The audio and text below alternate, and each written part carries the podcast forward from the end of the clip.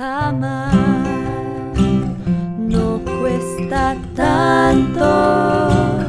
Hola, soy Claudia González, psicóloga y escritora, y esto es Amar no cuesta tanto, un podcast sobre salud emocional, tu mundo interior y relaciones de pareja.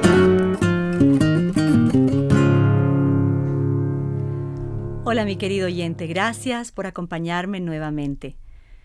El episodio de hoy es como una continuación del episodio anterior. Así que si no lo escuchaste, te recomiendo que lo escuches primero.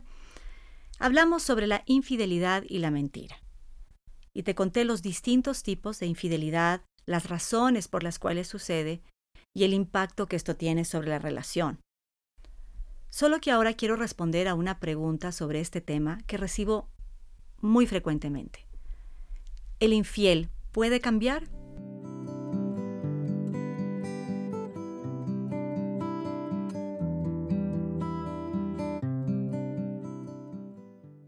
Mi terapia se basa en la creencia de que todo cambio es posible y que toda persona puede hacer cambios si se lo propone. Entonces la respuesta es sí, solo que no es tan sencillo. Porque para cambiar, pues se necesita estar genuinamente comprometido con el trabajo arduo que se requiere. Y claro, no es fácil modificar patrones de comportamiento que en muchos casos han estado arraigados a lo largo del tiempo y no solo en la propia vida, sino incluso en los valores y en las vivencias de nuestros padres, de nuestros ancestros, de nuestra familia. Entonces, en el caso específico de la infidelidad, ¿qué se debe hacer? Lo primero es reconocer por voluntad propia esa necesidad de hacer un cambio. He visto casos de personas que tocan fondo y que al perderlo todo, pues reaccionan. Otros que al ver el dolor ¿no? que han infringido en su pareja, en sus hijos y las consecuencias de esos actos, pues deciden que ya no va más. Hay también quienes simplemente maduran, ¿no? y así mismo lo veo en la terapia, y los permisos que antes se daban por una falta de conciencia, ¿no? De por tomar las cosas con ligereza, pues luego ya con el tiempo dejan de, de tener sentido. Incluso, fíjate, tuve un consultante que estaba separado de su mujer y que realmente se sentía muy insatisfecho en su vida. Él no vino a terapia para volver con ella. En la medida en que fuimos trabajando se dio cuenta que había lastimado mucho, mentido mucho, que se mentía a sí mismo, que había tenido todo tipo de aventuras, de relaciones extramaritales y en realidad comenzó a sentir vergüenza de esa persona de la cual no se sentía orgulloso, no se sentía orgulloso de ser quien era y cómo había actuado. Trabajó en la terapia y a la final entendió que quería recuperar su familia y su matrimonio y volvió a buscar a su esposa, quien afortunadamente lo recibió. Trabajaron en terapia a lo largo de, de mucho tiempo, casi un año, y lograron estabilizar la relación de pareja. Sí es posible.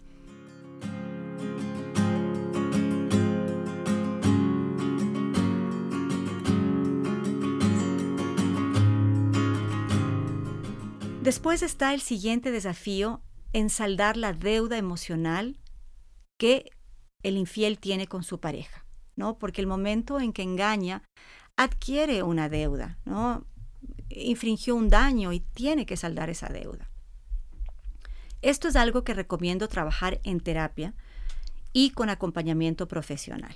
Hay muchas herramientas y ejercicios que te pueden guiar y facilitar este proceso. El tema es que una infidelidad no, no es que se supera solo perdonando y ya, te perdoné y paso la página. Lastimosamente no es así de sencillo y tal vez tú lo hayas vivido.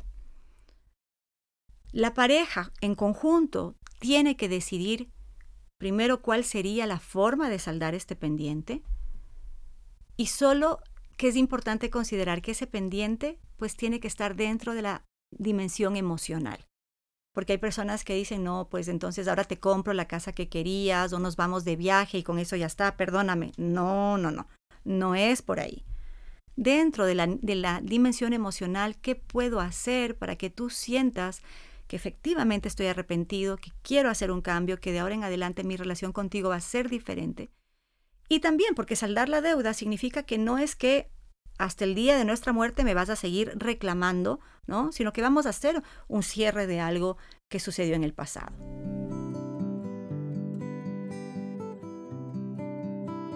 Es difícil definir, ¿no? Esa tarea de cómo van a saldar esa deuda emocional. Y es escuchando a la pareja. ¿Qué necesitas de mí? ¿Qué no hice en el pasado que ahora puedo hacer? Muchas veces hay personas que piden que sea más detallista, que sea más atento, que sea más cariñoso, que la persona esté más presente, ¿no? Que comience a compartir más actividades con los hijos o que esté más presente en el hogar, que colabore, que se involucre ¿no? en, en las tareas del hogar casi siempre tiene que ver con reconéctate conmigo, vuelve a construir ese vínculo y mientras sea a través de conductas concretas que uno pueda evaluar, que pueda haber un acuerdo claro, pues muchísimo mejor. A veces también, por ejemplo, unos límites que recuerdo que alguien pidió, ¿no? Como un acuerdo de deuda, era poner límites a la familia de origen, ¿no? Para como recuperar ese espacio de pareja.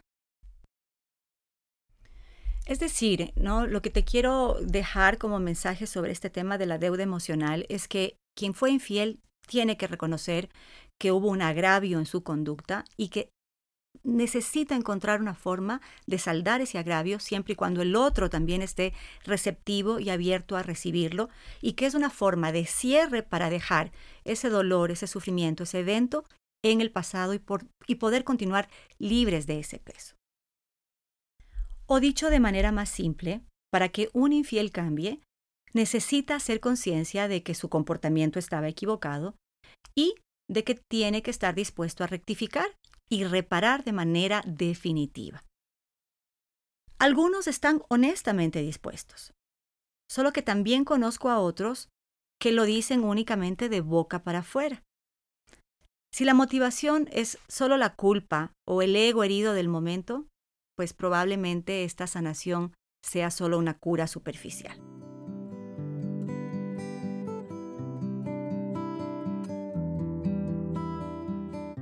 Entonces, ¿con qué quiero que te quedes? Que si el compromiso es real, si siguen un proceso de sanación y realizan un ejercicio de perdón hacia el otro y hacia uno mismo, pues efectivamente una infidelidad se puede sanar.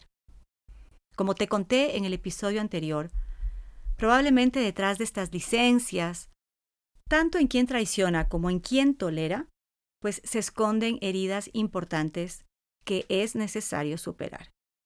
A partir de ahí, juntos pueden establecer pedidos honestos y negociar nuevos acuerdos que puedan sostenerse de forma real a la práctica. Tiene que existir un trabajo cotidiano para rectificar y reparar las conductas que sí provocaron la infidelidad, ¿no? Porque sí tenemos que reconocer que si bien el infiel tiene su responsabilidad, también en la relación de pareja vamos como abonando un terreno fértil para que se dé la traición y el engaño. Si, hay una relación de pareja que está muy compenetrada, con, valores de honestidad sólidos, eh, de confianza, ¿no? de respeto hacia el otro, es muy difícil que alguien traicione. ¿No? Es, más bien es cuando se va perdiendo esta conexión, cuando se abre la distancia, ¿no? O cuando no está como clarificado todo esto, pues ahí es cuando sucede esta traición. Entonces, si ya sucedió, tenemos que cambiar la relación que, que hemos estado viviendo hasta ese momento. Y hay que mostrar con actos, ojo, con actos, no solo con palabras, que el cambio es auténtico y que quiero que sea duradero en el tiempo. Y de ahí que esto, más allá de una crisis, se convierte en una gran oportunidad de aprendizaje.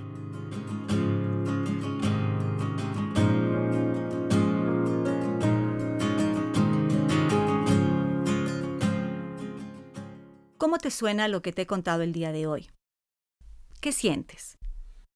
Si has vivido una situación similar o la estás viviendo en este momento y tienes más preguntas, por favor escríbeme por Instagram. Me vas a encontrar como claudia.gonzález psicóloga. También te cuento que en TikTok subo todos los días ahí un videíto contestando preguntas sobre el tema de relación de pareja. Y me puedes encontrar en el TikTok como Claudia González Psicóloga. De todas formas, tranquilo porque te dejo todos los links en la descripción del episodio. En el siguiente vamos a hablar sobre la agresión y el maltrato en las relaciones. Es un tema fuerte, doloroso, y justamente por eso es relevante que podamos hablarlo y esclarecerlo. Como siempre, recuerda que todo lo que hablamos en el podcast lo encuentras más en extenso, mejor explicado probablemente en mi libro Amar no cuesta tanto. Está disponible en todas las librerías, en las grandes librerías del Ecuador y si vives fuera del país puedes comprar la versión digital en Amazon. Te mando un gran abrazo y espero contar contigo la próxima semana. Amar no cuesta tanto.